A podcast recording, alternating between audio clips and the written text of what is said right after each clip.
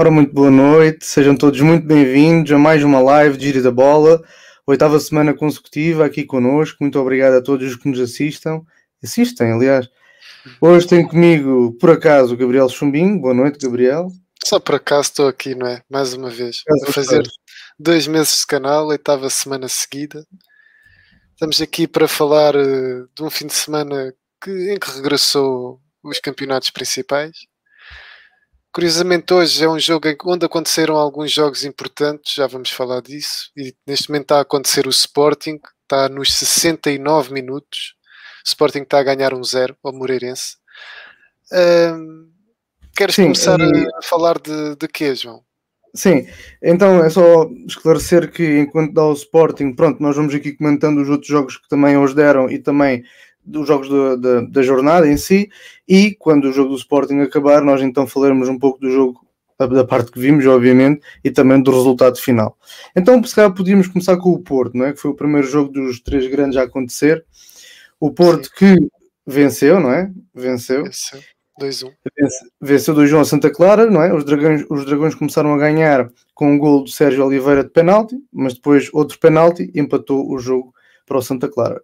E o jogo ficou empatado aos, até os 90 mais 5, quando o suplente Tony Martínez marca o gol da vitória e dá esperança ao Futebol Clube do Porto em termos de campeonato. Eu, tu vais, tu, analisa lá o jogo, Gabriel. O que é que tens a dizer sobre o jogo e depois vou-te fazer aqui uma perguntinha. Ok, ok. Uh, acho que já sei o que é que tu me vais fazer, qual é a pergunta que me vais fazer, mas, mas pronto, vamos lá esperar. Ora, como é que eu vi o jogo? Foi uma, uma vitória muito sofrida do, do Porto, conseguida já no último lance do jogo, como tu disseste, aos 95. Uh, eh, foi um, uma finalização exímia de cabeça, depois de um cruzamento do Corona também muito bom. Uh, mas foi um jogo em que o Porto teve algumas dificuldades. Uh, a primeira parte praticamente sem oportunidades. O Porto entrou em campo sem, sem o Corona e acho que isso notou-se muito. Apesar do maior caudal ofensivo que o, que o, que o Santa Clara, uh, o, o Porto teve muito longe, mas mesmo muito longe da sua identidade. E, e não é por acaso que pronto, permitiu que o Santa Clara anulasse o, o seu jogo. Foi, foram processos lentos, alguma desinspiração. Uh, e pronto, e o jogo chegava ao intervalo num 0 a 0 que, que era justo, que, que pronto, era merecido. Na uhum. segunda parte foi onde tudo aconteceu como tu disseste, houve dois penaltis. O primeiro surge conquistado por Taremi aos 47 minutos. Este avançado consegue ganhar o espaço na profundidade e depois ultrapassa o guarda-redes e, e, este guarda-redes faz o penalti. Uh, passado ali poucos minutos, penso que 6, 7, 8 no máximo, surge o empate também no penalti, não é? E a partir daqui, acho que o Santa Clara uh, deixou de ter a tal disponibilidade física que teve na primeira parte para pressionar, também para sair em transição, e o Porto passou a tomar mais conta do jogo, começou a ser mais dono e senhor do jogo. De dizer que o Tarema falhou dois lances que um avançado não pode falhar. O primeiro, então, é escandaloso, uh, um bocadinho à imagem do que aconteceu com, com o Sporting no, no, no clássico. Um, e pronto, e depois até acabou por ser substituído para finalizar, dizer que pronto, a Páscoa tornou-se muito mais feliz uh, para a turma portista com este, com este, com este golo de Tony Martinez, que foi servido pelo, pelo Corona, digamos que foram duas armas secretas. Um, Epá, é assim, acho que não devias dizer essa palavra aqui, porque o canal pode ser banido. Corona. Ah, ok, ok. Mas uh, ele, teve, ele, teve, alguma importância. E, e de dizer também, mesmo só para finalizar, que eu acho que houve um, houve uh, um lance, o, o, pronto, o lance capital é o, é o, é o lance decisivo, mas eu, eu, acho que a chave do jogo foram as mexidas do, do, treinador do Porto. Se nós formos ver as entradas, quer do Fábio Vieira, o Fábio Vieira jogou muito bem, uh, jogou, encheu o campo, o, o, jogo começou a ter outro nível exibicional com a entrada dele em campo. Depois o tal Corona e o Tony Martinez também ajudaram naquilo que é o resultado. E se formos ver, eu acho que a outra chave do jogo, eu estava a ver o jogo e não, e não percebi o porquê disto ter acontecido. Ou seja, um jogador do Santa Clara estava-se a queixar por motivos físicos, já não me lembro o nome dele, um, e, e nesse momento dá-se uma substituição e, e que, que, não incide nesse jogador, ou seja, ele continua em campo.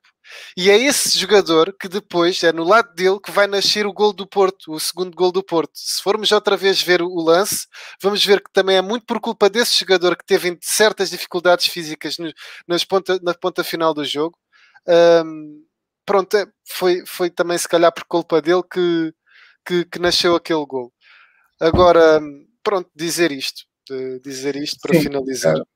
Olha, para mim o Santa Clara, lá está, foi mais foi resguardando mais até nos minutos, nos instantes finais, não é? A bola, porque empatar no Dragão seria sempre muito bom, não é? Seria um Sim. bom resultado. Mas depois tiveram um canto, não é? Que marcaram para a área quando podiam muito facilmente ter guardado a bola ali, uhum. não é? Acho que acho que até um jornal dizia assim: faltou-lhes cabeça que depois o Tony Martínez teria, sabe? Porque marcou Sim. o gol de cabeça. Pronto, e são estes erros que fazem também as equipas grandes e as equipas pequenas, não é?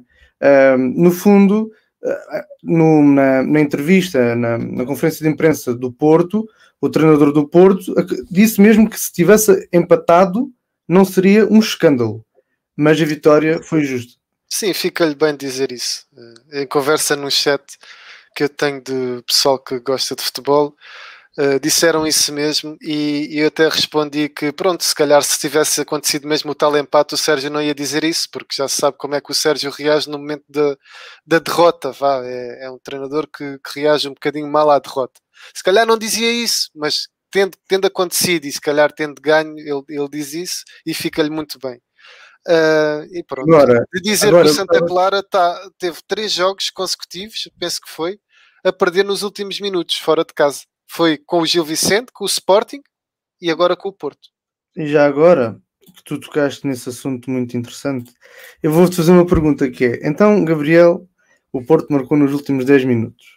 Uhum. Só se o Sporting a ter marcado nos últimos 10 minutos? Nos últimos 10 minutos? Não, no último minuto do jogo. Pronto, no último minuto do jogo, o que deu consequentemente a vitória ao Porto, se isso tivesse acontecido ao Sporting, diziam que era a estrelinha de campeão. Então, como foi para o Porto, é a estrelinha do quê? Eu já sabia que ias fazer essa pergunta. Era mesmo essa pergunta que eu estava à espera. Olha, dizer que o Porto apenas tem. Quanto aos últimos 15 minutos do jogo, eu não faço ideia. Mas acho que foi no primeiro ou segundo episódio que nós falámos aqui. O Porto também ganhou. Acho que foi no Marítimo, com um golo para lá dos 90 minutos. Acho que foi o único gol que, que, que, eles tiveram para lá dos 90 minutos.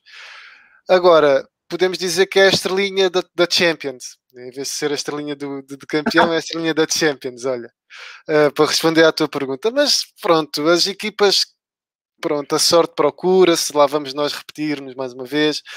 Não é por acaso que os três grandes conquistam ao longo de uma época se calhar ali sensivelmente 5, 6 pontos, 7, 8 pontos nos últimos minutos, porque são equipas que procuram, são equipas que acreditam normalmente até ao fim, que se acreditam nas suas qualidades, que impõem o seu, o seu bom ritmo de jogo até ao fim e o gol acaba por surgir.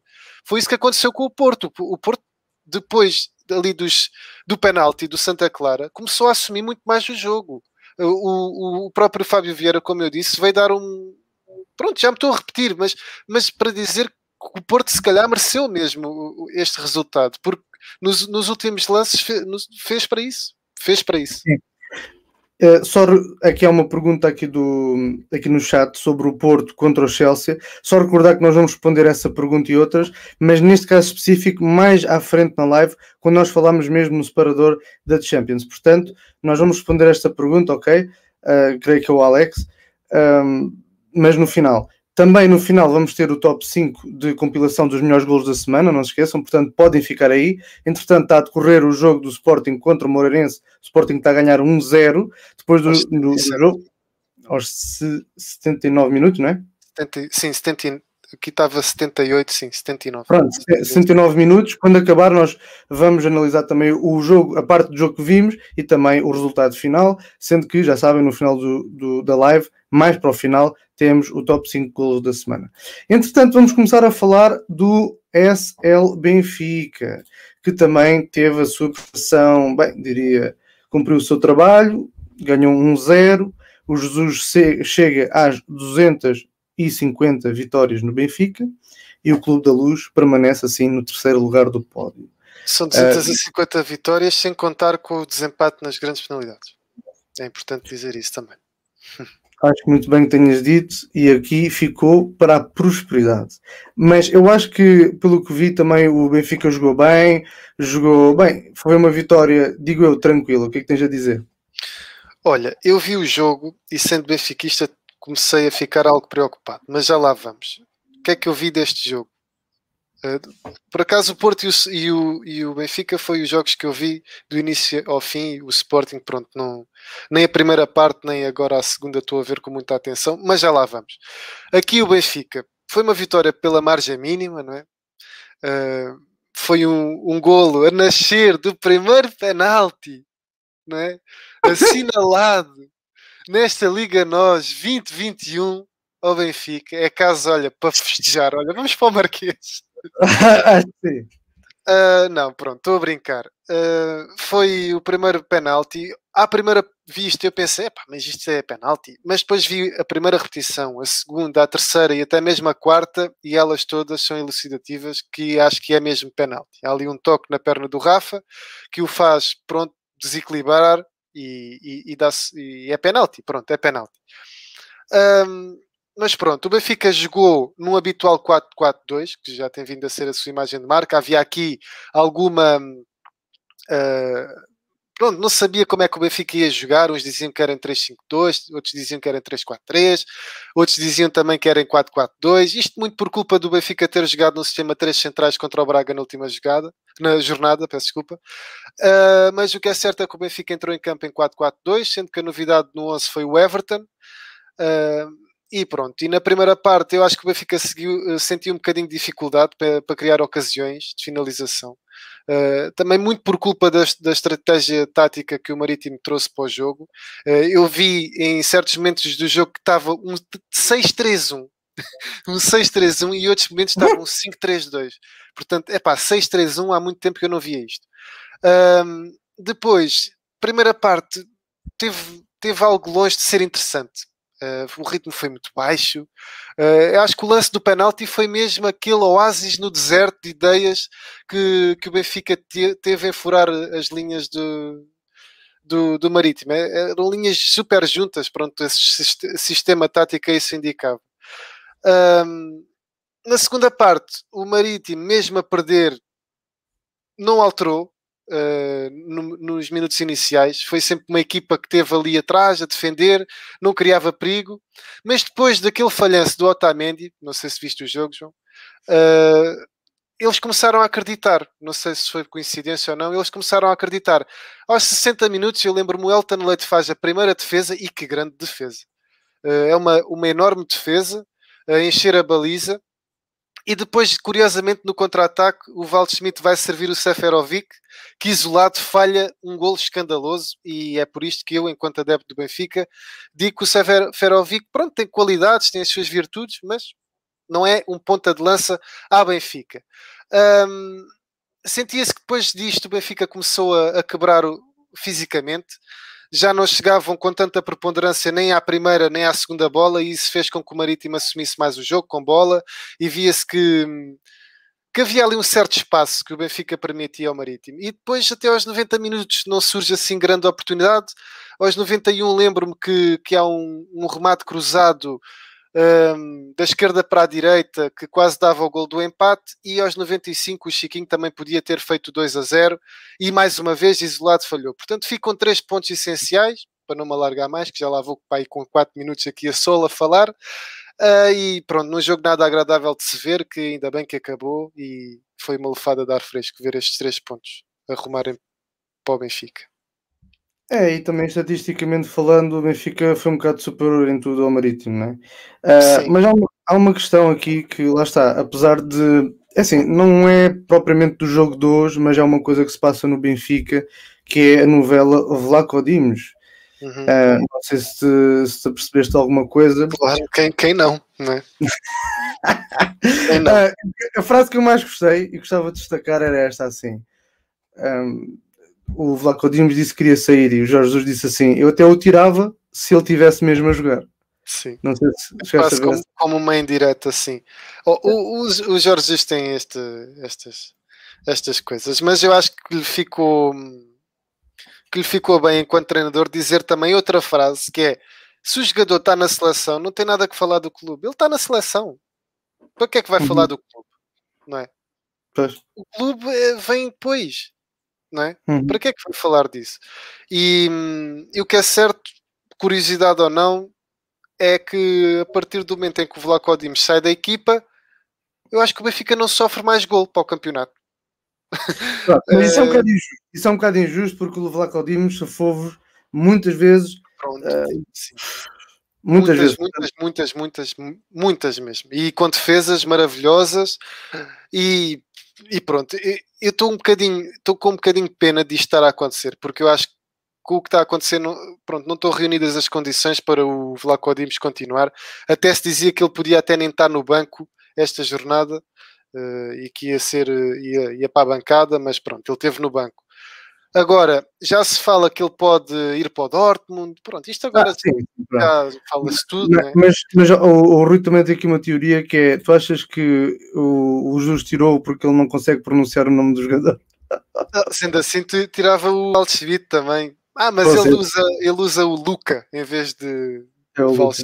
Uh, o Alfonso aqui disse uma coisa interessante que é, não sei se isto é um dado mesmo, mas é uma coisa que provavelmente muitos adeptos do Benfica também sentem, que é o Seferovic precisa da média 20 remates, 20 lances, vá, para um gol. Não, é? não são 20, mas se calhar são 10. 10, 12, anda por aí, 8, 10, 12 para fazer um gol. E pronto, saiu uma notícia aí que ele era a par do Alan, quem, quem uh, marcava gol com menos oportunidades, não é? Acho que era, acho que saiu isso, já não me lembro. Uhum. Epá, mas quem vê os jogos do Benfica não tem essa sensação. É que ele falha tanto golo, pronto, às vezes marca. E curiosamente tem 14 golos no campeonato. Alguns decisivos, outros não, mas pronto. Sim, até como o Diogo me está aqui a dizer, o Vlaco Dimos salvou-nos metade da época, né, como estávamos aqui a falar, e depois é aquilo que também estavas a dizer, que aqui o Alex Uh, acho, que, acho que é Alex mesmo, e que diz que acho que foi um grande erro por parte do Odisseias Lacodimos em falar sobre a saída, apesar de salvar muitas vezes o Benfica, o, El, o Elton tem estado bem na baliza. Sim, são guarda-redes diferentes. Um um sai eu acho que o Elton Leite sai melhor aos cruzamentos, é melhor no jogo aéreo. Eu acho que o Val Schmidt é melhor naquele lance, naqueles lances de remates de fora da área em que ele se estica todo, a estilo gato e faz aquelas defesas pronto, para a fotografia e em momentos de, de, de pressão salva o Benfica muitas vezes. Agora, quem treina os jogadores é que decide isto. Eu, eu, eu, pronto, nós podemos dizer assim: o Jorge Jesus é que decidiu isto, mas há um treinador de guarda-redes, há toda uma estrutura, há todo um. Aliás, o, Luís, o Lucas Veríssimo entrou para a equipa, quem sabe até isto também não motivou uh, a alteração na baliza. Nós não sabemos, não estamos dentro do treino. Não é? Nós não sabemos estas coisas. A única coisa que podemos fazer é comentar o que sai cá para fora e, e o que se passa nos 90 minutos. É a única coisa uhum. que nós podemos comentar. E vamos comentar também aqui um comentário do Rui que é muito interessante, que ele diz que a nossa liga está péssima em termos de pontas de lança. Marega, Seferovic não são ninguém ao pé de Falcão ou Jackson. Jonas. Melhor... Diz? Jonas, Jonas também. Jonas. Exato. O melhor marcador está, eh, esta época, tem 15 golos, porque é, portanto é péssimo, não é? Eu Sim, creio nem sequer que... é um ponta de lança. É isso, é isso. Eu acho que neste momento, eu não sei se é pelas formações das equipas em si, pelo sistema tático em si, que o, o começa-se a privilegiar mais o extremo, o avançado lateral, para marcar o gol do que propriamente o ponta de lança mas realmente não temos assim uns grandes goleadores aí além. Aliás, o Seferovic até tem, tem marcado com uma boa média no Benfica ao longo destas épocas, mas esta época realmente está muito mal. Está muito mal. O Paulinho também no Sporting. Não, repara uma coisa: o, esta, esta temporada do, do Seferovic até está a ser a segunda melhor da carreira dele, curiosamente. Uh, e, e a, a, melhor da, da carreira dele foi, foi com, com o Laje ao comando, naquela parceria com o João Félix. Uh, portanto, esta até está a ser uma época atípica para, para, para o Seferovic, digamos. Uh, agora, uhum. que, não é, que não é um jogador que pronto, que marque muito golo. Isso não é comparado com Jackson Martinez, com Falcão, com o Base Dost, Jonas, o próprio Mitroglou também fazia muito golo, não é? E estamos a falar de jogadores do passado recente aqui da, da nossa liga portuguesa. Uh, pronto. Uhum. Uh, Agora, também eu acho que os médios estão a ter mais preponderância ofensiva. O próprio Sérgio Oliveira, também muito por culpa dos penaltis que leva, já uh, que marcou, já leva muitos golos também ao serviço do Porto.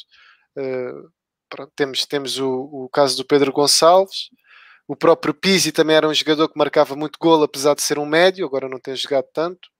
Aliás, hoje esteve castigado. Uhum. Uh, também temos aqui o Hugo a dizer que se calhar a defesa é que está mais competente, está mais eficaz. Também pode ser. Se calhar é um jogo mais, mais tático, não sei. Acho que o futebol tem evoluído isso, para isso no, no, no passado recente. Uh, pronto, acho que a parte aqui do Benfica. Aliás, nós vamos já comentar o Sporting. O Sporting acabou de empatar, ou seja, o Moreirense. Empatou? Acabou... O Moreirense acabou de empatar, portanto está um a um neste momento. Não sei se o gol já foi validado ou não. Olha, eu, tava, eu estava aqui a ver o jogo, mas entretanto aqui o, a bateria do tablet, tablet acabou-se e não fazia ideia. É, mas uh, vou, vou, só esperar aqui pela confirmação e já te digo. Entretanto, também podias, sei lá, comentar um bocadinho sobre o que é que o Luís Chico Vieira disse, que ele vai apertar o cinto agora em 2020 e 2021. Não. Sim, Sim. 2020, 2020, não, desculpa, 2021, 2022, que jogadores, por exemplo, de 20 milhões já não vão, já não vão ser contratados para a equipa, porque o City está mesmo apertado. Aliás, não é só o Benfica, o City já disse, o Pep Guardiola já disse que para a próxima época não vão comprar nenhum avançado.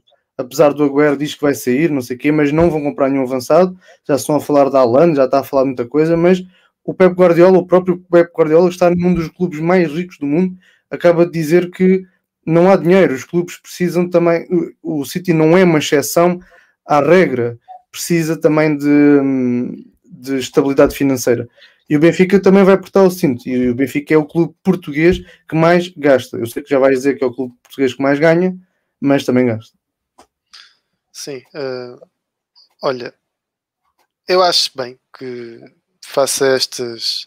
Mas também já, já era era de esperar, não é? Quem investe cento e poucos milhões numa equipa numa época não vai investir outros 100 na época a seguir.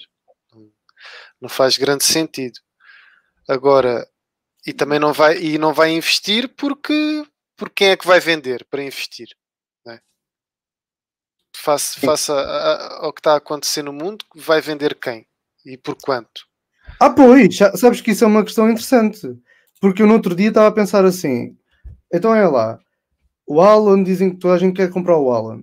Uhum. Ok, o Barcelona quer comprar o Alan e o Real Madrid. Aliás, foi visto o, o, o pai do jogador e o, e o empresário, penso que sim, foram vistos em Barcelona e também em Madrid, agora esta semana, acho.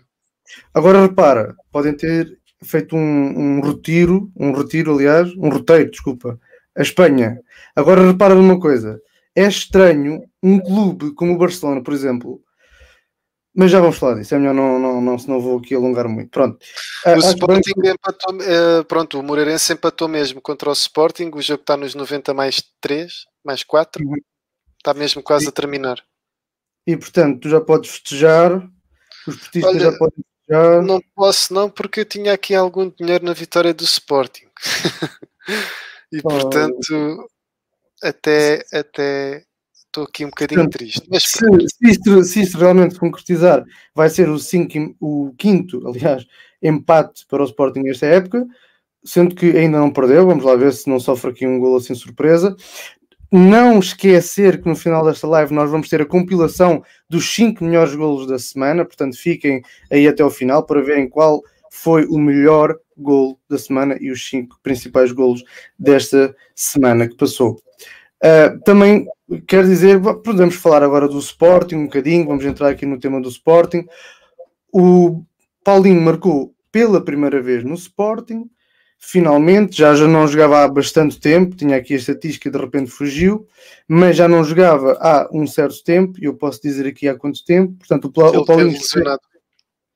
Sim, exatamente. Olha, o João Mário também iguala o Romagnoli um, com 120 jogos pelo Sporting. Após cinco jogos, o Paulinho estreia a marcar-se pelo Sport, o Paulinho estreia a marcar-se pelo Sporting. O Paulinho que marcou hoje dois golos, essa foi a verdade, mas um deles foi anulado pelo vídeo árbitro. Portanto, a confirmar-se, este jogo vai terminar empatado. O Sporting, pelo que eu vi, já vamos comentar realmente o resultado final, mas o que eu, pelo que eu vi um bocadinho da primeira parte, é um Sporting que é assim, apesar de estar sempre um pouco por cima, é um Sporting que parece que às vezes perde um bocado do gás, não sei, parece que eh, falta ali um bocado de ideias, falta ali um bocado de energia, falta ali um bocado do motor, não sei. Olha, a, imagem do que tem sido. Se, ai, estou gago. Vamos começar outra vez. A imagem do que tem vindo a ser hábito na, aqui nos nossos comentários, gíria da bola, eu acho que o Sporting é uma equipa que está no topo do campeonato graças à, à, à sua defesa. Porque não é uma equipa que marca assim muitos golos. É, é, é o segundo melhor campeonato, uh, ataque do campeonato, mas não é uma equipa que marca muitos golos. Tem 47 golos em 25 jogos. Uh, comparar com ataques dos, de anos passados não é assim grande coisa. Por isso, eu acho que este, este empate, mais cedo ou mais tarde, a, a confirmar-se, ia acontecer. O outro empate, o último empate foi com o Porto, 0-0. Uh, ia acontecer. Pronto, aí, desculpa interromper-te, acabou agora. Acabou, ok, pronto. Um, agora, Portanto, é, é, uma aproximação do Porto, que ainda é, é, distante, 8 pontos. O Benfica fica a 11, também é muito, muito, muito ponto de atraso. Faltam Uh, quantos jogos? 8. 8 jogos. São 24 pontos. Uhum. Achas que o Sporting vai perder tantos pontos? É assim. O Sporting hoje podia ter ganho. O Sporting hoje marcou. O Sporting hoje marcou dois golos ou três golos, outro, outro não foi anulado também, não me disseste sim, sim, sim, sim, foi. Portanto, olha, Mas esse aí foi, não, não, foi, não foi com recurso ao vídeo árbitro, foi logo. Foi Pronto, logo bem. Mas repara, o Sporting podia ter ganho facilmente. Imagina, se aquele gol não tivesse sido anulado, ele marcou três golos hoje. Dois foram anulados. Portanto, vês que não existe ali uma grande dificuldade em marcar. Sei lá, também, lá está, existe a estrelinha do campeão, mas a estrelinha do campeão às vezes é um bocado flutua um bocado, não, é um bocado inconstante, é um bocado indisciplinada. E às Portanto, vezes o, que... o gol do, do, do Moreirense foi aos 90 minutos, estou a ver aqui, e é o, o segundo gol que o Sporting sofre aos 90 minutos, uh, ou para lá dos 90 minutos, na zona dos 90 minutos, pronto. O outro tinha sido com o Famalicão, no empate 2 a 2 também, curiosamente. Vês, tu estás sempre a queixar que o Sporting marca golos uh, para lá dos 90, não sei o que. Mas em comparação ele... tem muitos mais pontos conquistados nessas alturas do jogo. Eu até tenho uma tabela de Excel que eu já te mostrei e tenho que atualizar. Posso um dia mostrar aqui no Gíria da Bola que comprova isso mesmo. É assim, tu agora tu podes, tu tens isso, já mostraste, mas tu agora por segundos fizeste, fizeste lembrar, sabes quem? O Pedro Guerra. O Pedro Guerra! Ele diz assim: olha, tenho aqui os dados, os ficheiros, está tudo aqui arquivado numa pasta, no ficheiro. Epá, mas pronto, uh, realmente o Sporting, pronto, empatou, acho que não há muito mais a dizer. Olha, o que eu tenho que dizer sobre o Sporting é sobre o Eduardo Quaresma. O Eduardo Quaresma, ele não tem jogado, não é? E há uma explicação para isso. Ele já estão a pensar em prestá-lo para a próxima época. Isto por duas razões. Por também uma falta de disciplina técnica ou tática, mas também por causa de uma falta de disciplina mesmo de comportamento, de personalidade. No treino, não é? Sim, sim, no treino e mesmo no comportamento dele perante, perante eh, os colegas e perante o, a equipa técnica. Eu, eu vi uma, uma, umas palavras do Coates há pouco tempo que ele dizia que o Quaresma tinha que trabalhar mais nos treinos que lhe faltava algum índice de trabalho nos treinos. Mas pá, é assim, tem 19 anos, é um miúdo. Agora é assim, sinto que o Quaresma tinha um o Eduardo de Quaresma tinha um enorme potencial, enorme potencial, mas isto já me indicia que vai ser emprestado, se vai ser emprestado, se calhar não vai ser só um ano. Já começo a pensar que é um jogador daqueles que vai andar de Rio Ave, Be... Rio Ave, Farense, Beira-Mar, não sei das quantas, percebes? Talvez, sim isso não era bom. Uh, Pronto, eu acho que queres dizer mais alguma coisa do Sporting? Né? Sim, queria, queria só dizer que do pouco que vi, uh, incidiu com o gol do, do Paulinho e eu acho que é um bocadinho injusto falar do gol do Paulinho sem dizer, sem referir o cruzamento do Daniel Bragança. É um cruzamento espetacular. Ele desbloqueou, desbloqueou ali, aqua, uh, pronto, ali aquele, naquele momento do jogo, desbloqueou o jogo com um cruzamento espetacular. Ele tem sido muito elogiado. Assumiu titularidade no último jogo contra o Vitória Guimarães, não foi? Penso que foi. Uhum.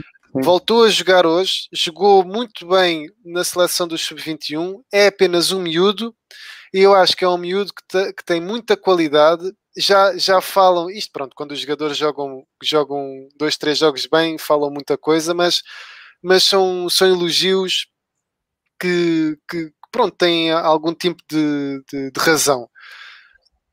Falam que ele, que ele tem um estilo de jogo algo parecido com o Pirlo e que até, até é melhor a jogar ali a 8, 6, 8, 8, 8 e meio, vá, digamos assim, 7. um, pronto, ali naquela, naquela zona, entre o 8 e o 6, é, é, joga melhor do que se jogar, por exemplo, num, num apoio avançado. Não sei se concordas com isto. Eu, do pouco vi dele, também concordo. Aliás, no jogo contra a Suíça, no Portugal-Suíça de Sub-21, ele jogou assim mais nessa posição e encheu o campo completamente. Hoje, infelizmente, não consegui ver, tinha curiosidade. Talvez vá ver o jogo mais, amanhã ou depois. Uh, para ver exatamente isso. Como é que o Daniel Bragança se comportou neste jogo. Não sei se tens mais a dizer sobre isto, João. Eu não tenho muito a dizer, porque as comparações vão, ser, vão haver sempre, ainda por cima com miúdos jovens, vão sempre haver comparações, portanto, pá, comparar eh, ele com o Pilo ou com quem quer que seja, acho que é muita pressão para ele e depois os jogadores começam a perder a cabeça, começa a ganhar muito ego, o ego começa a ficar inflamado, mais vale ele estar ali no seu cantinho, um, sendo um Zé Ninguém, que ele é um Zé Ninguém, portanto, acho que era melhor até mesmo para ele e para o clube. Olha, eu sei que tu que já estás aqui um bocadinho estressado com o tempo, que eu acho que estás, mas só para terminar o tema Primeira Liga, dizer que o Braga ganhou também nos últimos minutos uh, frente ao Farense em Faro, o resultado 2 a 1, num jogo com muitas dificuldades para, para o Braga. Aliás, o Carlos Carvalhal disse que o mais justo também era o empate, que o, que o Farense criou muitas dificuldades. E, e pronto, e, e eu acho que quem ficou pronto, isto também é palavras do benfiquista, mas quem ficou a perder se calhar com esta jornada, apesar de ter ganho o seu jogo, foi o Benfica, que vê quer o Porto, quer o Braga, a ganhar os seus jogos para lá dos 90. E, e pronto, e, e, podia ser uma aproximação e um distanciamento uh, primeiro do Porto e depois do Braga. De, depois, para finalizar mesmo o tema da Primeira Liga, dizer que os últimos classificados não foi o caso nem do Nacional nem do, do Farense, mas ali os últimos classificados conseguiram ganhar os seus jogos. Portimonense com uma goleada 5 a 1, fantástica contra o Nacional. Quem diria? O Famalicão, que se pensava que ia ter algumas dificuldades frente ao Passos Ferreira, eu não vi o jogo, se calhar até teve, mas ganhou um 2 a 0, ganhou 2 a 0 e também dá aqui um salto muito positivo eh, em rumo à manutenção. E depois quem foi o outro numa luta direta foi o Boa, Boa Vista. Acho que foi Boa Vista, também ganhou 2-0 numa luta direta contra o Bolonenses. Portanto, o Farense, o nosso Farense, tem aqui uma reta de final de campeonato que já se previa muito difícil e com todos estes acontecimentos ainda se vai tornar mais difícil, não é, João? É verdade, e, e pronto, hum, é verdade, isso é, isso é verdade, mas pronto, também os outros fazem a parte deles e, e enfim, também eles todos querem ganhar, ninguém quer perder e vai ser muito difícil e vai ser mesmo uma luta até ao fim. Olha, vamos passar agora para a Espanha e vamos já passar para a Copa del Rei, que se jogou este fim de semana, uma final que se realizou um ano depois, depois devido ao vírus, não é?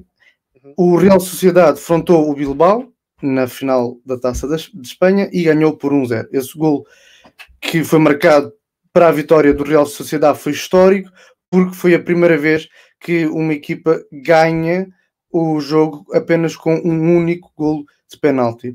Mas fora isso, é a terceira taça para os, a equipa do Real Sociedade. Eu vou mostrar aqui uma pequena foto com os gráficos de, quem ganhou mais a lista de vencedores da Taça do Rei. Algumas mais línguas dizem que só mostra esta foto porque o Barcelona está destacadamente em primeiro, mas obviamente que isso não é verdade. É só para notar aqui, não é? O Real Sociedade é a terceira. Foi um bom jogo, foi um jogo histórico. E bem, não sei se acompanhaste este jogo. Não, não, não acompanhei não. o jogo. Depois li as notícias e é a terceira taça do Rei, exatamente. E é 34 anos depois, o Real Sociedade, ou a Real Sociedade, volta a erguer o troféu. Aproxima-se aqui do Sevilha, com o Sevilha tem 5. O espanhol e o Real Unión Irún, não conheço este, esta equipa, se calhar já se extinguiu, não sei, não faço ideia. Não conheço. Diz? É para fazer um vídeo extra com esta é equipa. É para aprender mais. Sim, isto, o gíria da bola também serve para nós aprendermos um bocadinho mais sobre futebol, porque, como eu já disse aqui, eu considero que não, não, não sei quase nada sobre futebol e com este projeto tenho vindo a aprender um pouco mais.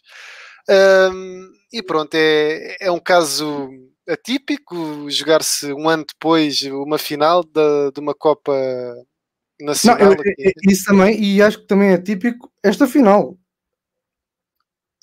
por, por, por, se ter uh, ganho com um penalti e ter sido mal jogada, talvez? Não, e, e, sim, e por ser duas equipas bascas.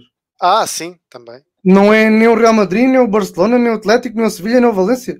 São duas equipas que, à sim. partida, nós não pensamos que estão na final da Taça da Espanha. Curiosamente, o Atlético Bilbao tem vindo a estar muitas vezes, não é? E é o segundo, é o segundo maior detentor do troféu. E daqui a mais ou menos 12, 12 dias, é dia 17 de Abril, sim, 12 dias, vão ter a uh, desforra, vá, entre aspas, não é com o Real Sociedade, é com o Barcelona, para a edição deste ano. Ou seja, a final do ano passado e a final deste ano jogam-se com uma separação de 15 dias, 12 dias. É incrível. É. O que Mas o Covid pronto, faz. É verdade, é verdade. E pronto, tem de ser, não é? Não podia ser de outra forma. Bem, falando também do Atlético, o Atlético Madrid perdeu contra o Sevilha com um gol do ex-Sporting, à Cunha. O Atlético que estava sem João Félix, que não recuperou da lesão contraída na seleção nacional. E agora, o Barcelona hoje ganhou, não é? A Rasquinha também, aos 90 minutos, Dembélé marcou. Pronto, é esta linha de campeão, já estou a perceber tudo. Estás a ver, João? No início do, do, dos nossos programas tu dizias que o Atlético ia bem lançado. Eu não quero estar aqui a puxar o, o todo para mim, mas eu disse olha que, olha que. E não está a acontecer. Não podes puxar, não podes puxar porque senão vamos chegar à Itália. Eu vou puxar para mim, diga assim, olha, pois. vá, vai, fique bem para mim agora. também é verdade, sim. Mas olha, uh, o Real Madrid também ganhou, já agora para falar, não é? O Real Madrid, já agora ficamos aqui já com os três resultados, o Real Madrid reforçou os sinais de alguma melhoria, não é? Venceu em casa o Eibar por 2 a 0, que é a quarta vitória seguida em jogos oficiais e o 11 primeiro encontro consecutivo sem perder. E o Benzema Sim, o Zidane, até disse que eles estão a desfrutar do momento, são uma equipa que neste momento está a desfrutar do momento. Sim, e num jogo que muitos jogadores foram poupados por causa do jogo da Champions, sem o Cross, sem o Vinícius, que entraram na segunda parte, o Varane do banco. Portanto, é uma equipa que realmente está a respirar algum, algum ar puro. Agora, é assim, vamos lá, vamos lá aqui ser justos. É verdade que no início eu disse que o Barcelona provavelmente poderia. Não, eu, não disse, eu não disse isto, mas parecia que o Barcelona estava muito mal o, Atlético Madrid estava bom e o Real Madrid estava ali a andar. Mas a verdade é que aconteceu aqui uma coisa que mudou completamente tudo, que foi a alteração do presidente do Barcelona. Não foi do treinador sequer, não foi de nenhum jogador importante, mas foi do presidente. O que, neste clube chamado Futebol Clube Barcelona, é quase como se fosse um treinador, é quase como se fosse um segundo Messi. Portanto, eu não sabendo disso, não podia dizer que o Barcelona poderia ainda ser campeão. E na verdade, acho que tu concordas comigo, neste momento, qualquer um dos três pode ser campeão. Uhum. E o Sevilha pode se intrometer, não nas contas do título, mas sim nas contas do pódio. Porque se tu fores ver bem a classificação, eu vi isso ontem com, com um amigo meu, que o Sevilha, ora, está aqui a 5 pontos do Real Madrid. Está a 5 uhum. pontos do Real Madrid e já leva 12 pontos de vantagem do Betis, que é o quinto. Portanto, na, na, Liga dos Campeões eles vão estar de certeza. Agora, na reta final. Ora, faltam nove jogos. Pronto, vamos ver onde é que. Isto, isto aqui está tudo separado por três pontinhos, dois pontinhos, um pontinho, percebes? Pode calhar para qualquer lado. Agora, desculpa, galera, espera aí só um bocado. Espera, aí, ah, okay. espera, espera, só um bocado. Só referir que no final desta live nós vamos ter o, a compilação dos 5 melhores golos da semana, portanto fiquem até ao final. Diz lá, Gabriel. Uh, ia dizer que eu acho que vai ser uh, a liga mais interessante de, de, acompanhar até ao fim, porque como nós já falámos aqui, estas três equipas, agora o Sevilha não sei se vai jogar também contra uma destas três, uh, ou com todas até, não faço ideia, mas já vimos que estas três equipas vão jogar umas contra as outras. Uh, hum. O Atlético, Barça e o Real Madrid, nestas nove jornadas que faltam. E eu acho que vai ser muito bom de acompanhar. Espero bem que eu não esteja a trabalhar para, poder ver alguns desses. Uh, o Rui aqui fez uma pergunta que se era o fim da era Simeone, se sim ou não. É o fim da era Simeone, Epá, pois uh, olha, o Simeone já deu tanto àquele clube uh, que, que os, pronto, não sei. Não, não sei repara, se repara, é que era, não. O final da era, para mim, repara, porquê é que nós estamos a falar disto? Porque supostamente o Atlético de Madrid bem, não é supostamente, está em primeiro lugar e está a perder pontos, perdeu o último jogo, poderás vir para segundo, para terceiro. Se, mas se esta equipa tivesse em terceiro, quarto, quinto, sexto, sétimo, aí eu dizia assim: é pá, se calhar é o fim da era dele. Ainda por cima já foram expulsos da Champions, não é? Sim, sim. Pronto, portanto, aí sim eu diria. Agora, estando ainda em primeiro, podendo ainda ficar em segundo, por exemplo, não seria assim tão mal para uma Liga Espanhola? apesar de que, enfim, já a sair das competições europeias devia, de facto, ganhar a, pelo menos esta competição, mas é uma competição que todos sabem que é muito competitiva pelas duas equipas que estão lá, Barcelona e Real Madrid. Portanto, eu acho que não é o fim da era dele. Só se o presidente realmente, ou os jogadores, ou ele próprio disser, olha, é o final da minha era. Porque, sinceramente, eu, eu continuo eu a ver lá há alguns anos. Sim, sim, claro. Eu acho que o, o, o Simeone mudou um bocadinho daquilo que era a, a visão de, destes adeptos do Atlético Madrid para, para, para, as grandes competições. E, e acho que estes adeptos estão, vão estar sempre agradecidos uh, a este treinador. E também, também acho que é, que é um, treinador diferenciado na maneira que aborda os, estes jogos e acho que está a passar uma má, uma má, uma má fase. Uh, nós temos que pronto, relembrar as pessoas que no início da época toda a gente dizia Amé, Amé ao Simeone, né? Uhum. toda a gente estava fascinado com, pronto, com, com, com, o que acontecia dentro das quatro claro. linhas. E Sim. pronto, o que é curioso é que nos últimos cinco jogos, se formos a ver, estou aqui a ver agora, o Atlético Madrid só marcou quatro golos e sofreu três. E uhum. só ganhou dois jogos. Portanto, é a sétima melhor equipa do campeonato. E, o, o Bruno Bruno Mel, que é o nosso subscritor, disse uma coisa interessante, que é o Simeone, na opinião dele, já podia ter saído, mas também depois quem é que vai para lá? Alguns Exatamente. Alguns comentários aqui no Gosto estão, acho eu, que estão a dizer que vai para lá o Ruben Amorim, mas uh, lá está, é uma claro que, enfim, ele há de sair, não é? nem que seja porque morreu, mas a verdade é que quando uma equipa está, entre aspas, uh, ou seja, está a ser guiada, está a ser lecionada durante tantos anos por um treinador, de repente mudar para outro que não seja competente, isso pode deixar uma grande mostra, não só no clube em si, mas como também em toda a estrutura. Portanto, é preciso ter muito cuidado e ser algo muito cirúrgico. Vejamos como o futebol é cruel, não é? É que os treinadores andam assim na corda bamba, vão de bestiais a bestas. Já disse esta frase aqui no início do, dos nossos podcasts e volto a dizer: é que se curiosamente daqui a dois meses o Atlético Madrid for campeão, já ninguém se lembra do que aconteceu. Ah, claro. Ninguém se lembra. Claro. Uh, mas pronto, olha, ficamos aqui por a Liga Espanhola. Vamos ver o que é que vai acontecer nos próximos episódios. Acho que o próximo jogo não é o Barcelona-Real Madrid. Eu acho que é. Eu posso ver aqui Há umas semanas eu lembro-me de dizer que era daqui a duas jornadas. Portanto, como não é esta, será a próxima. Vou Portanto, ver eu... aqui já muito rapidamente, João, que a claro. próxima jornada é Real Madrid-Barcelona, exatamente, Pronto, dia 10 de abril. Para a semana estaremos cá a comentar esse lance, Deus quiser. E hoje vamos, uh, agora vamos seguir para a Inglaterra. Não se esqueçam, no final vamos ter a compilação dos 5 melhores golos e vamos lá ver qual, qual será o primeiro gol desta semana. Vamos passar para a Inglaterra. Vamos começar aqui pelo Chelsea, ok? Adversário do Porto, depois na Champions League. O Chelsea perdeu contra o West Brownies por 5-2 no jogo, lá está, antes de frontar o Porto na Liga dos Campeões, Mateus Pereira, ex-Sporting, marcou dois golos, o que foi muito interessante, porque deu ali uma reviravolta interessante. Por acaso vi estes golos e, e o, segundo o segundo gol dele teve muita classe. Foi a primeira derrota do Chelsea, do Chelsea sobre o comando do Tuchel, eles que vinham de uma série de 10 vitórias e 4 empates.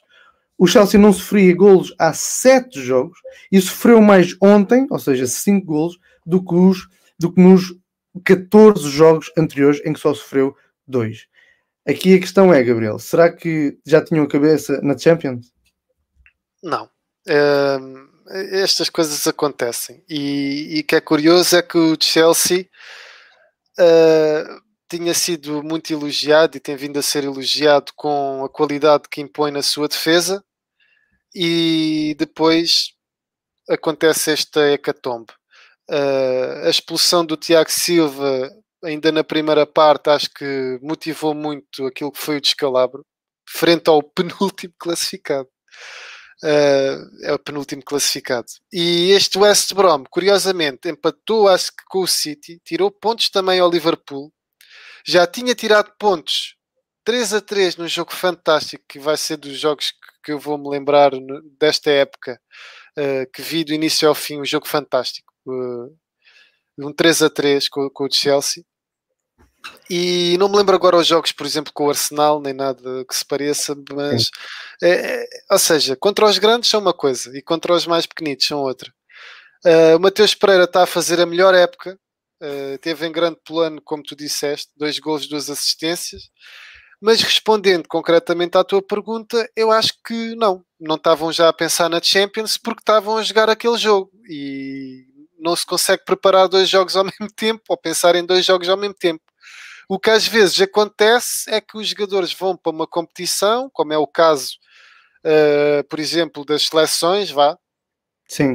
Uh, e depois, quando voltam, é o tal mudança de chip que não acontece. E também às vezes uhum. vão para, para as grandes competições europeias e depois, quando voltam, têm que fazer a mudança de chip.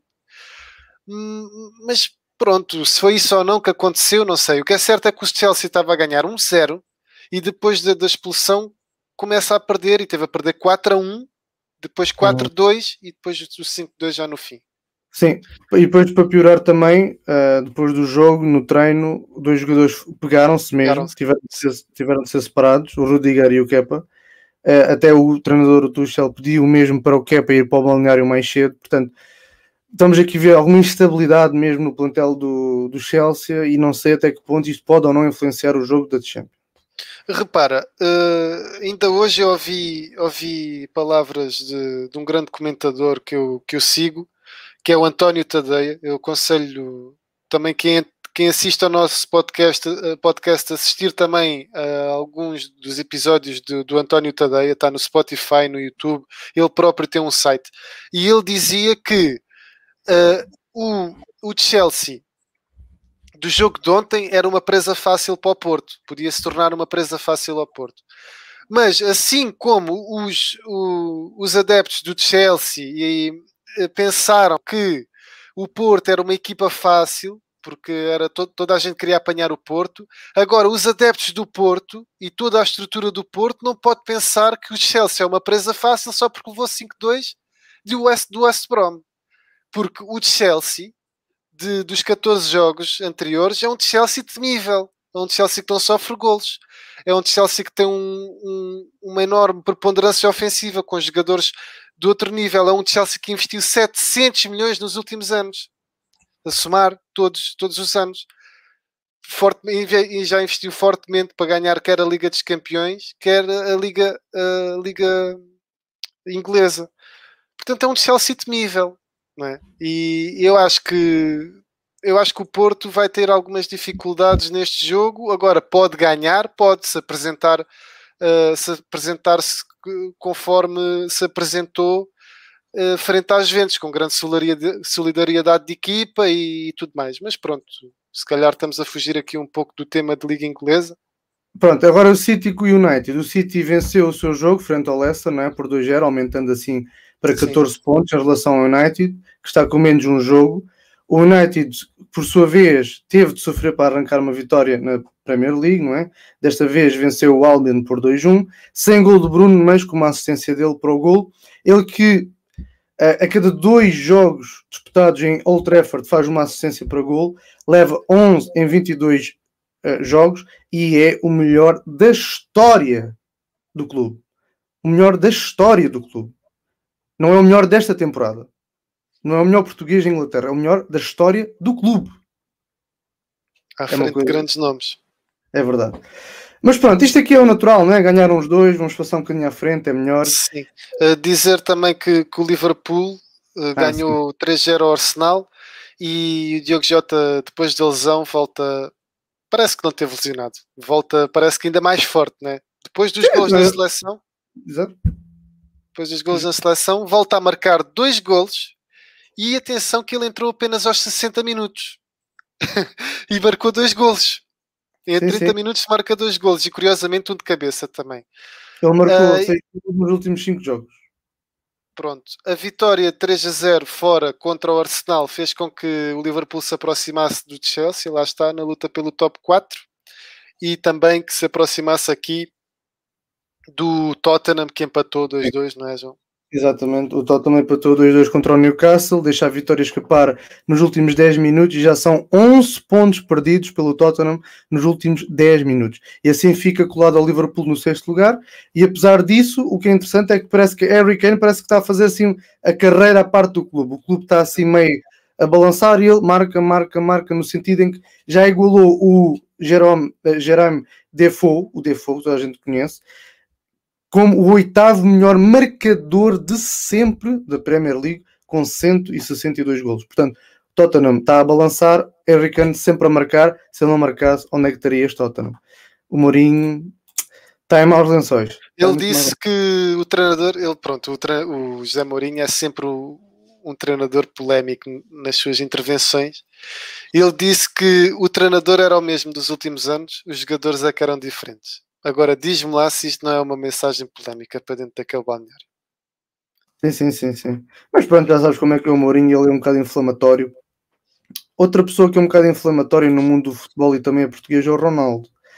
O Ronaldo, não é? E portanto, nós vamos agora até a Itália, onde a Juventus perdeu mais terreno para o primeiro lugar, empatou este sábado frente ao Turino 2 a 2. O Ronaldo ainda conseguiu fazer com que a equipa não perdesse ao empatar o jogo 2 a 2, mas a vitória escapou mais uma vez a Pirlo, que não teve vida fácil com as ausências de Buffon, que estava suspenso, Demiral, Bonucci, Dybala, Arthur, McKennie. Enfim, estes três foram afastados por causa de uma festa ilegal que eles fizeram. Portanto, nem sequer foi cartões, não foram nada. Portanto, uh, o Juventus não estava com uma vida fácil, o Inter ganhou com o gol de Lukaku, soma 68 pontos, portanto, a meu ver, a meu ver, e tem mais 8 pontos que o Milan, que ainda tem menos um jogo, acho eu, o, o Inter. Portanto, sinceramente, eu acho que o Inter é campeão esta época. Pois, eu acho que sim. Uh, eu acho que sim. O Inter está com uma equipa, uma equipa bem consolidada e, e pronto, tem, é uma equipa. É uma equipa. O Milan Exato. teve muito tempo à frente, mas tem vindo a perder o gás. Aliás, eles são uma equipa que nos jogos em casa têm muita dificuldade. Uh, e pronto, e empataram, não foi? Acho que empataram com o Sampdoria, com a Sampdoria, a equipa do Adriano Silva. O Adriano Silva foi expulso nesse jogo. Uh, curiosamente, o nosso Adriano Silva foi expulso nesse jogo. Mas pronto, são uma equipa que tem muita dificuldade em jogar dentro de portas, né? Agora sem público, Sim. isso ainda tem acontecido mais. E pronto, a Juventus está aqui na luta. Vamos ver se não perde o, o pódio, o, o, o, porque está no quarto Sim. lugar, não é? O, o, Rui, o Rui disse que a carreira do Pirlo acabou antes de começar. Para onde é que ele pode ir depois se falhar nos Juventus? Eu mais uma vez digo que eu acho que ele não falhou redondamente, porque se ele foi para a Juventus, ele já foi para a Juventus com a Juventus um bocado debilitada, um bocado fraca, portanto ele não tem culpa total do que está a acontecer.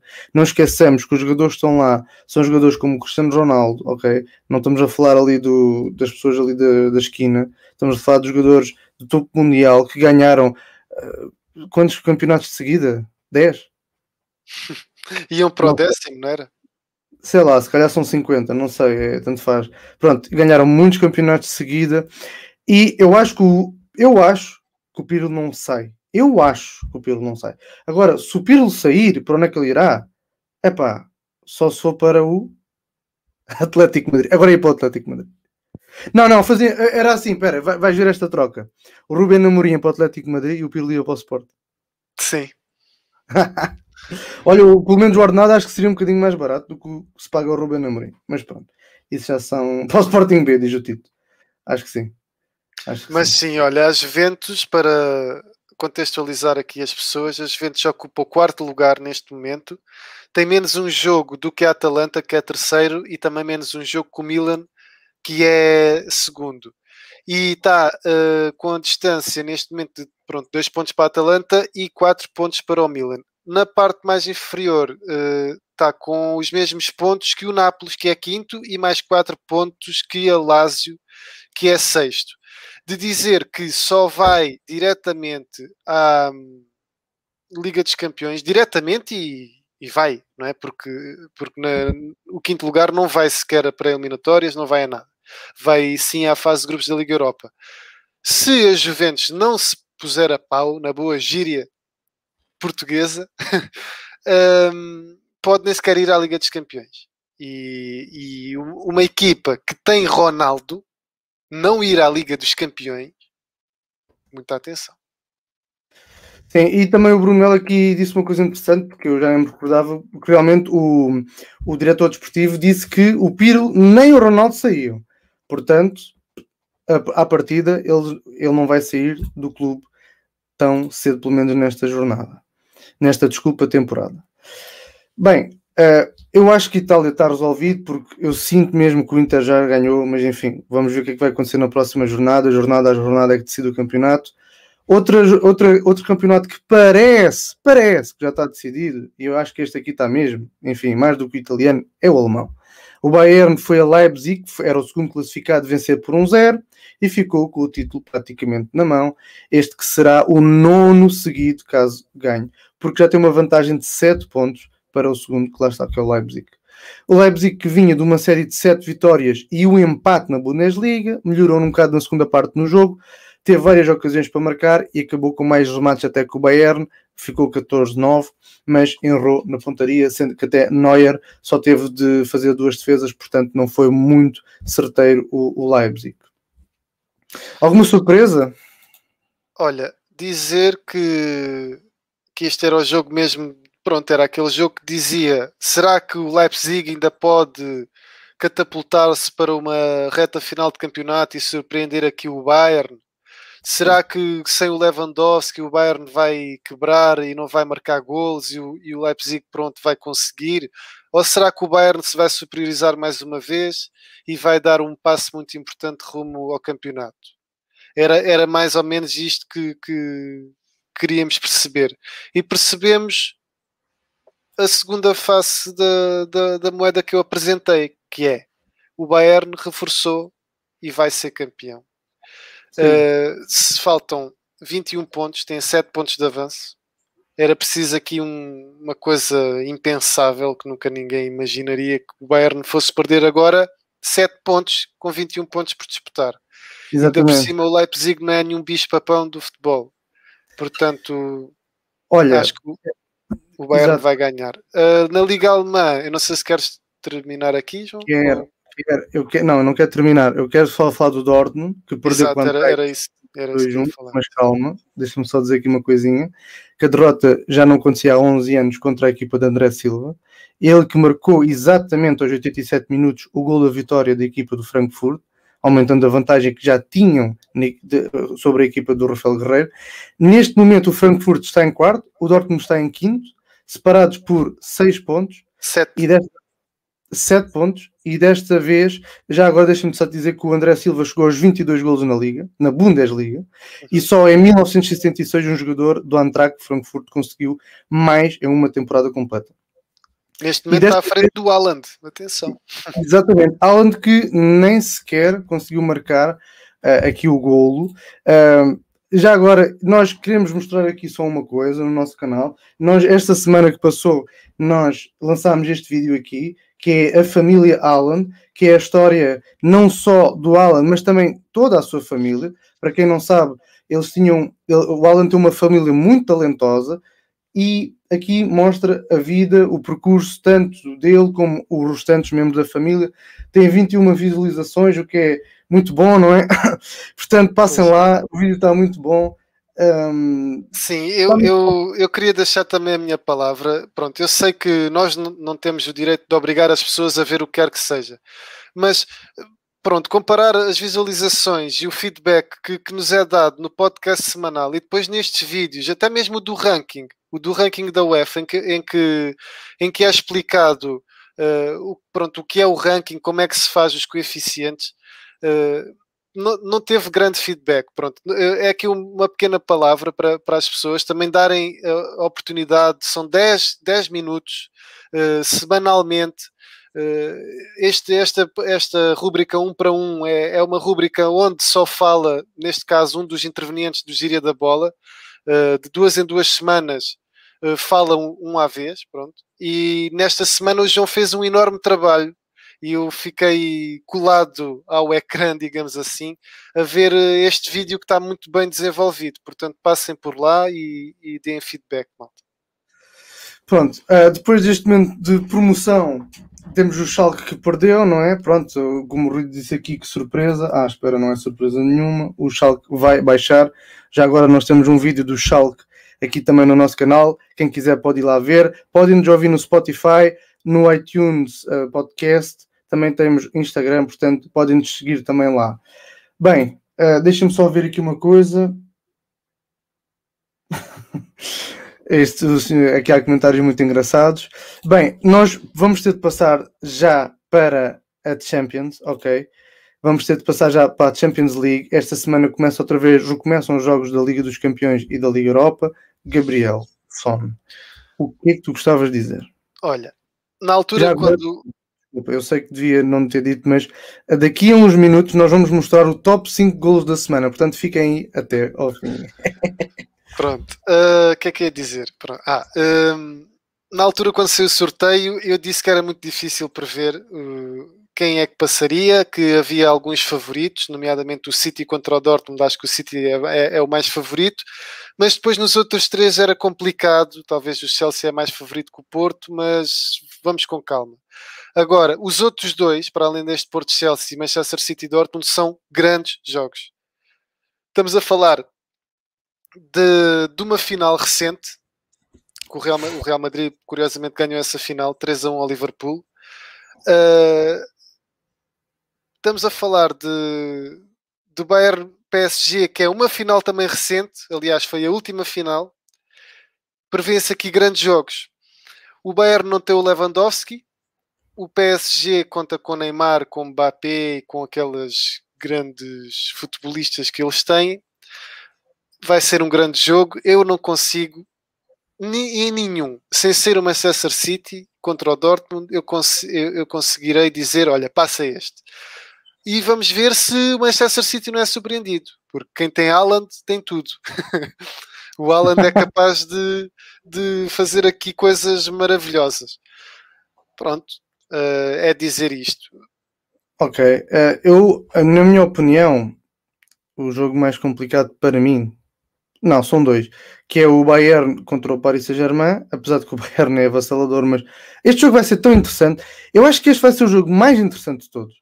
Eu acho que vai ser, mais do que o Dortmund contra o City, eu acho que vai ser o Bayern contra o Paris Saint-Germain. Porque, a meu ver, na minha opinião, estas são as duas equipas que tinham mais capacidade para ganhar Champions este ano.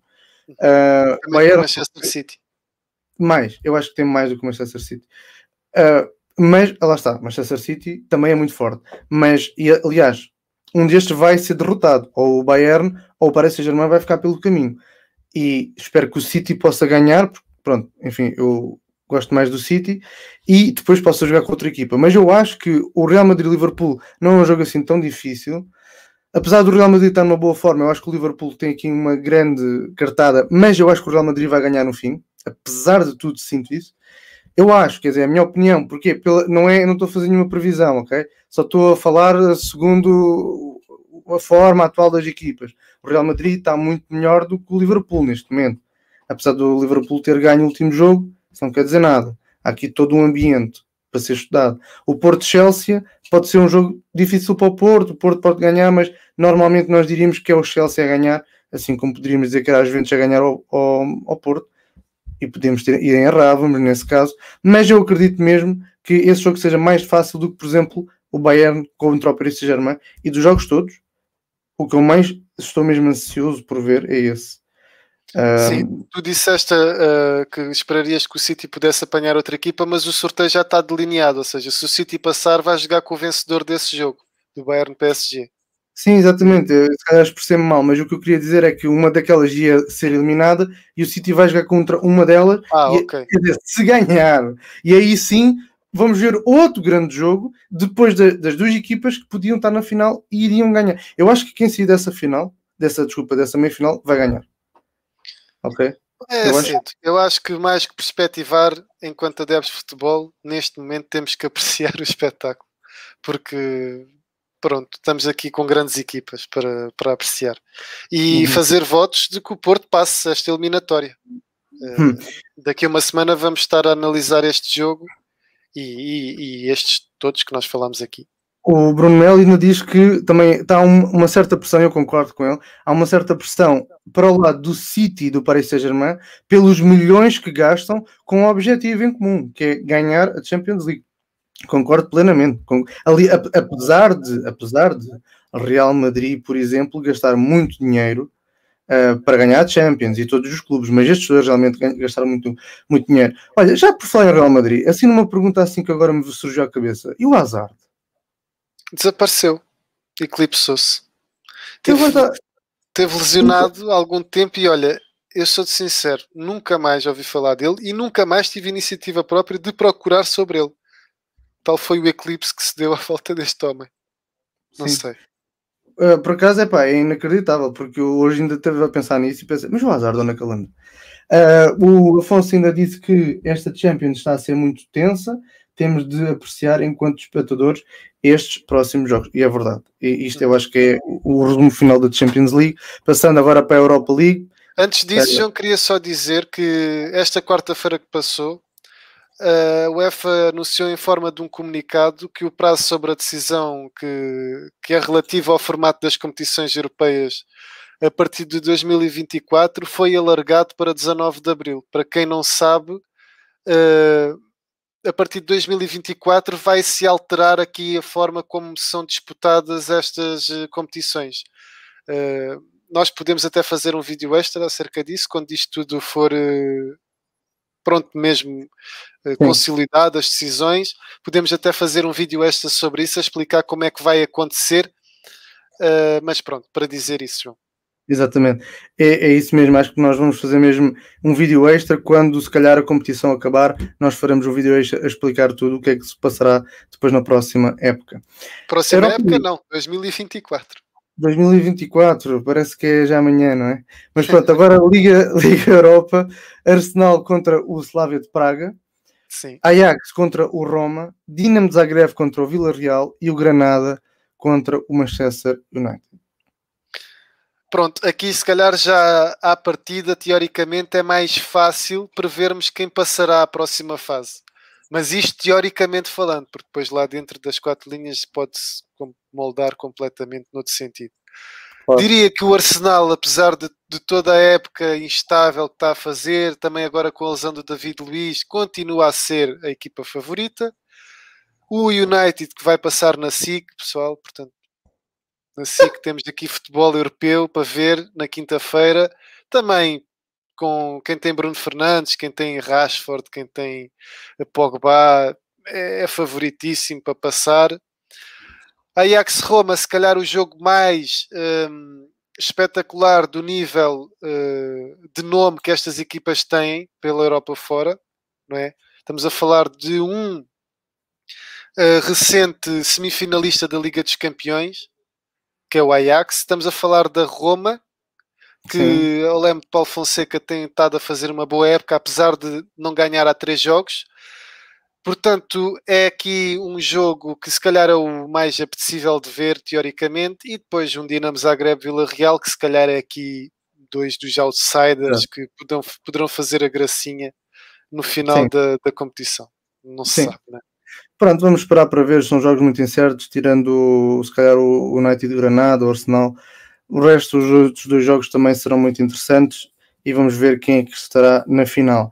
Bem, no final estamos entrar nós na nossa live e agora sim, aguarda. Eh, lá está, vamos, vamos mostrar o top 5 de gols, o momento em que muitas pessoas esperam.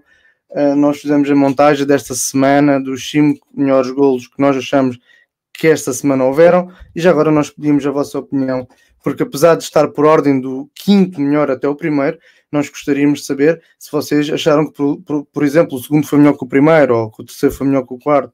Então vamos ver. No fundo, desfrutem dos golos desta semana. O Gabriel e eu vamos comentando à medida que isto for passando. Então vamos ver o quinto golo.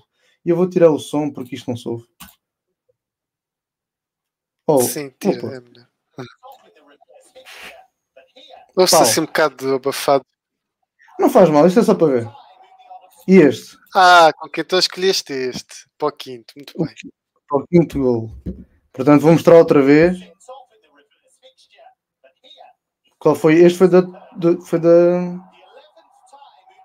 Eu queria. Eu queria uh, eu estava aqui a tentar meter aqui de maneira a que conseguisse. Esse não foi União de Berlim contra o Hertha? Acho que foi. Foi, foi, foi. Foi, uh, foi o Andris, logo aos 10 minutos, a dar o primeiro gol para a União de Berlim. Exatamente. Vamos ver o quarto. Este está com muita luz. Pois Mas nas repetições vai estar bom. Nesta repetição... É do Casri.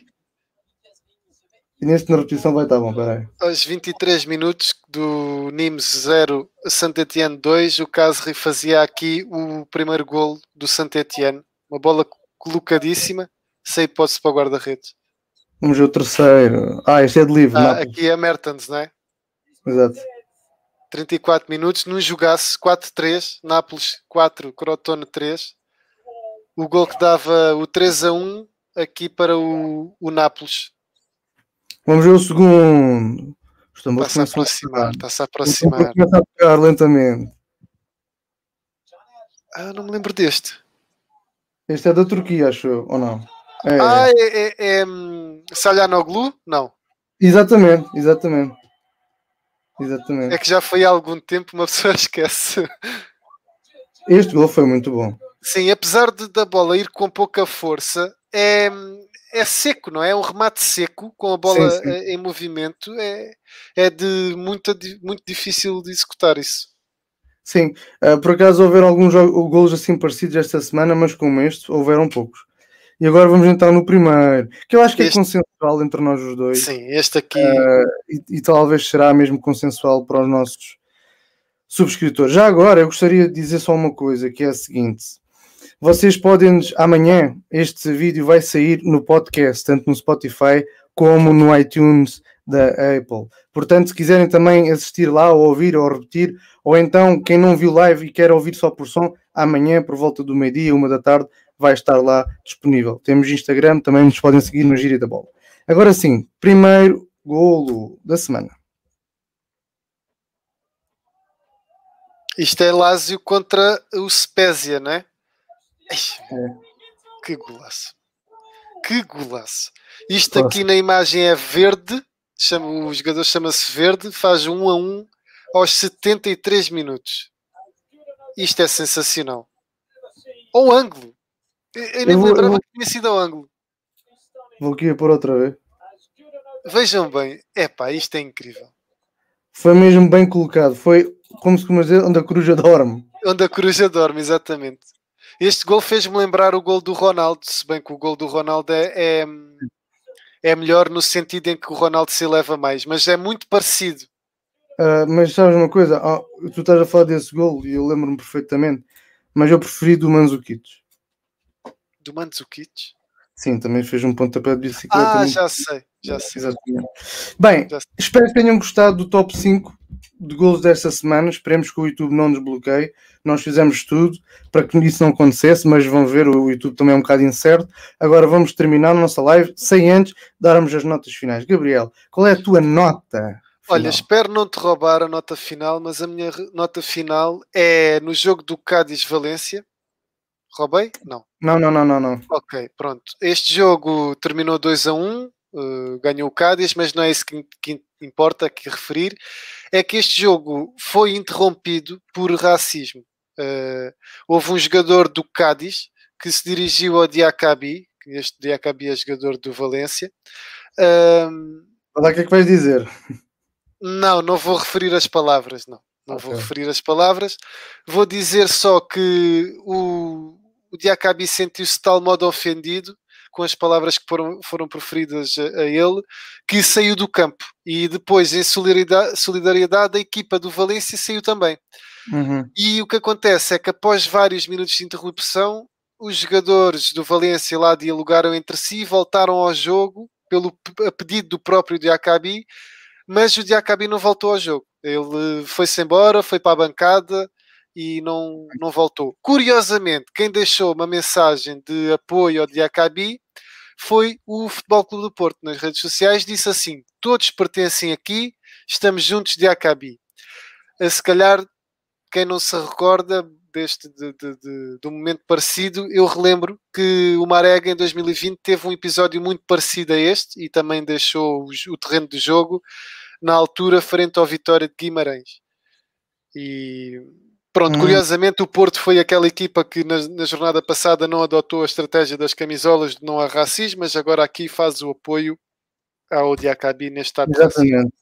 Uh, a minha nota final, que na verdade são duas, mas muito curtas, é que a braçadeira de capitão da polémica que foi apanhada, uh, ou seja, a, a braçadeira que o Ronaldo mandou ao chão, ao relevado, no jogo contra a Sérvia, foi apanhada por um bombeiro que imediatamente se lembrou de leiloar para ajudar uma criança doente e recebeu cerca de 64 mil euros por uma braçadeira lançada pelo Cristiano Ronaldo ao chão foi comprada por uma casa de apostas. E a minha última nota final, para terminar mesmo esta live, que é na final da taça da Liga Inglesa, do Manchester City frente ao Tottenham, estarão 10 mil espectadores nas bancadas.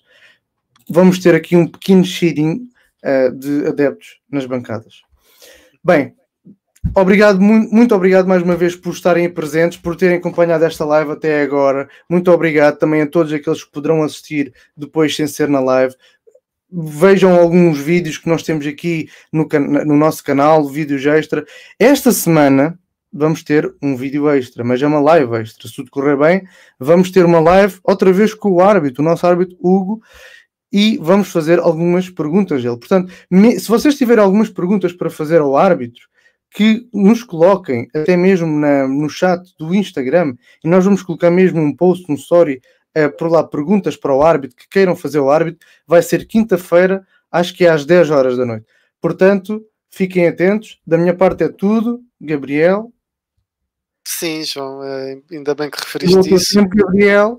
Sim, sim, ainda bem que, que, referiste isso. Vai ser outra, outra live muito interessante de participar e espero que para quem assista também seja interessante de assistir.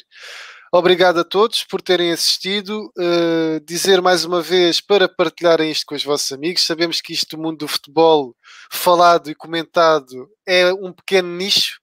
Nem toda a gente que vê futebol gosta de assistir a, a este tipo de, de conteúdo, mas reforça esta ideia, pessoal que gosta de futebol, que tenha amigos que gostam de futebol, partilhem isto com eles, que assim a comunidade vai aumentando e o tema da conversa vai sendo muito melhor para todos os que assistem. E pronto, é isso. Até à próxima. Até à próxima. Tchau. Boa noite a todos.